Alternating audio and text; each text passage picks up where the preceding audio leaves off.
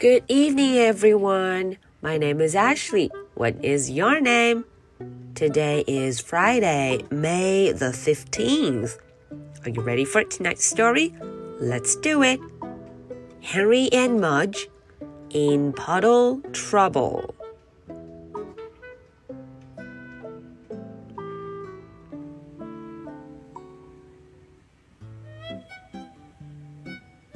小朋友们晚上好，我是 Ashley，又到了我们周五绘本故事的时间啦。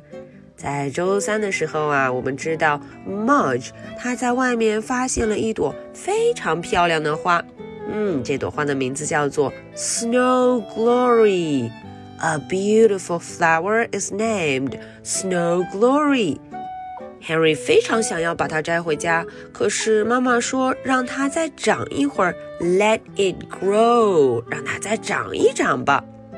Henry 忍啊忍啊，他实在是忍不住。我们来瞧瞧，在今天的故事中，Henry 会不会把它带回家呢？Henry and Mudge in puddle trouble.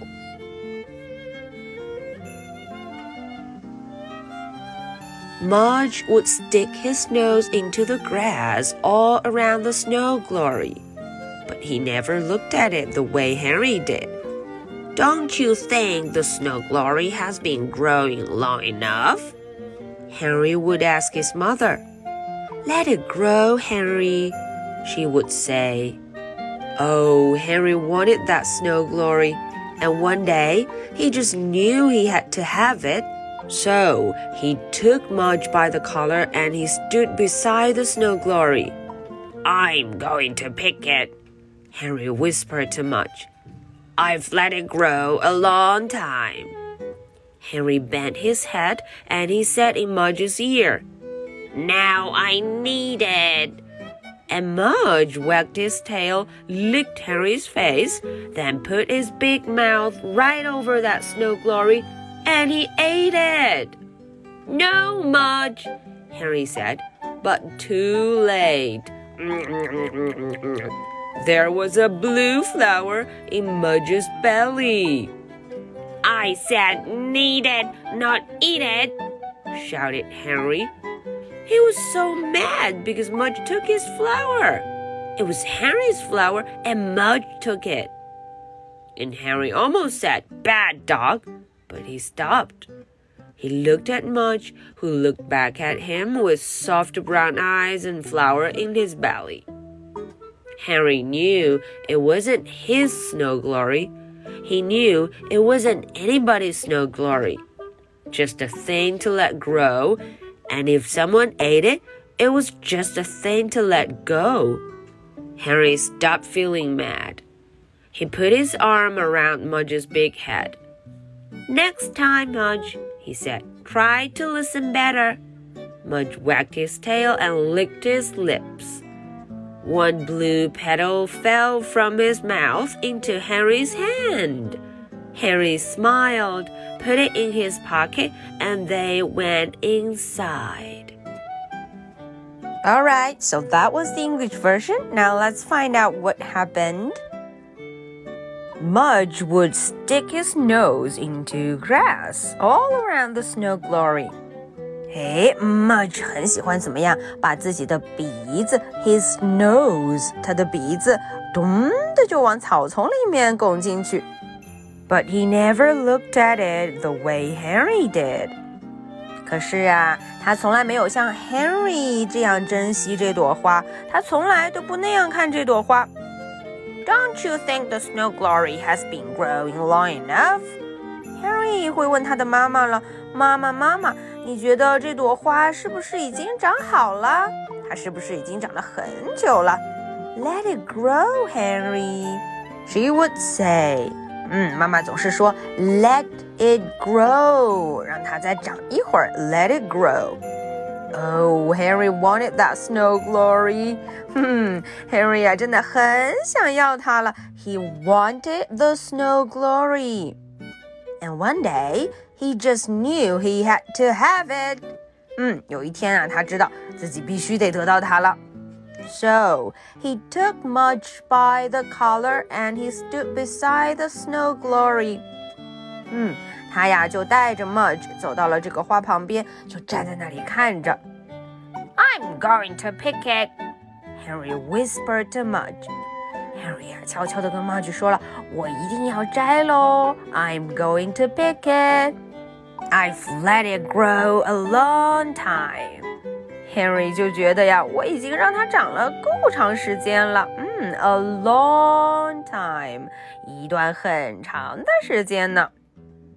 Henry bent his head and he said in Mudge's ear，他呀就弯下了腰，然后呢就依在那个 Mudge 的旁边，跟 Mudge 怎么说？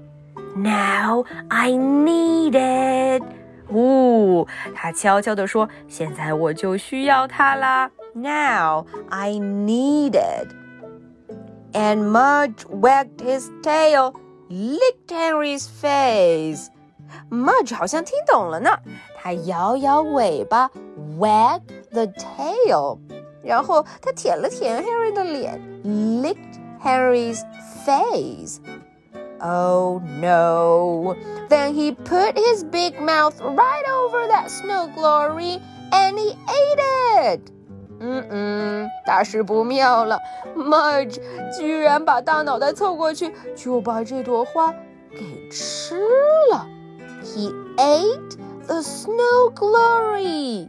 No, Mudge, Harry said, but too late. 嗯，Harry 赶紧大声的叫，No, no, no！可是已经太迟了，It was too late. There was a blue flower in Mudge's belly. 嗯，在 Mudge 的肚子里有了一朵蓝色的花，a blue flower. I said need it, not eat it. 呜、哦、，Henry 生气了。他说：“我说我是想要它，不是让你吃了它。Need 不是 eat。” He was so mad because Mudge took his flower. 嗯，他非常生气，因为 Mudge 把他的花给拿走了。It was Harry's flower, and Mudge took it. 哎，Harry 觉得是他的花，结果被 Mudge 给拿走了。And Harry almost said, Bad dog, but he stopped.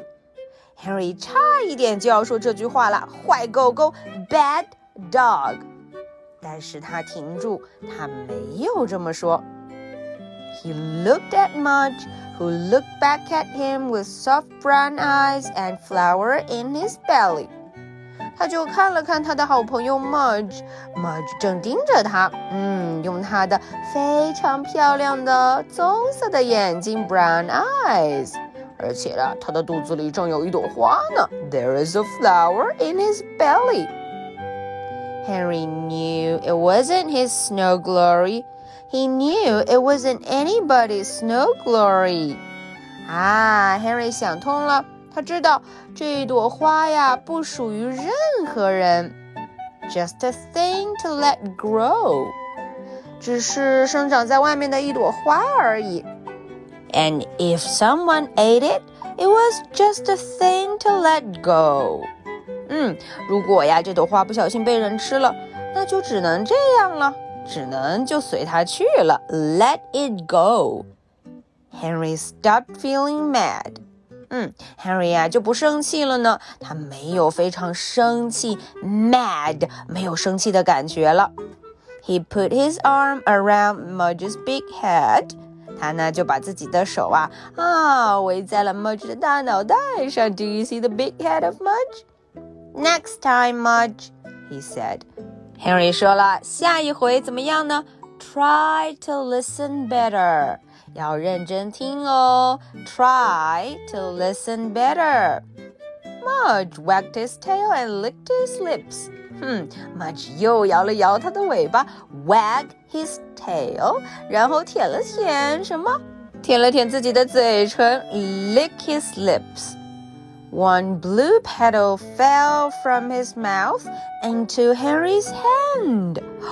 哇哦， 小朋友们快看，有一片蓝色的花瓣，a blue petal。哇哦，就从 Mudge 的嘴里掉了出来，落在了 Henry 的手上。啊，it fell from Mudge's mouth into Henry's hand。 Henry smiled, put it in his pocket, and they went inside. Henry 就笑了，smile，他 就笑了，把这个花瓣呢放到了自己的口袋里，他们就进屋啦。He put it in his pocket, and they went inside. Alright, so that's the story for tonight. Now, are you ready for my two questions? Question number one What did Mudge do to the flower? 哎，这个问题还是要问问小朋友们，Mudge 对那朵花做了什么？嗯，What happened? Question number two. If you were in Henry's shoes, what would you do? 如果啊你是 Henry，你变成了这个故事中的 Henry，你遇到这种情况会怎么做？会怎么感受呢？How do you feel? What would you do? Okay, so this is the story for Friday, May the 15th. My name is Ashley. What's your name? So much for tonight. Good night. Bye.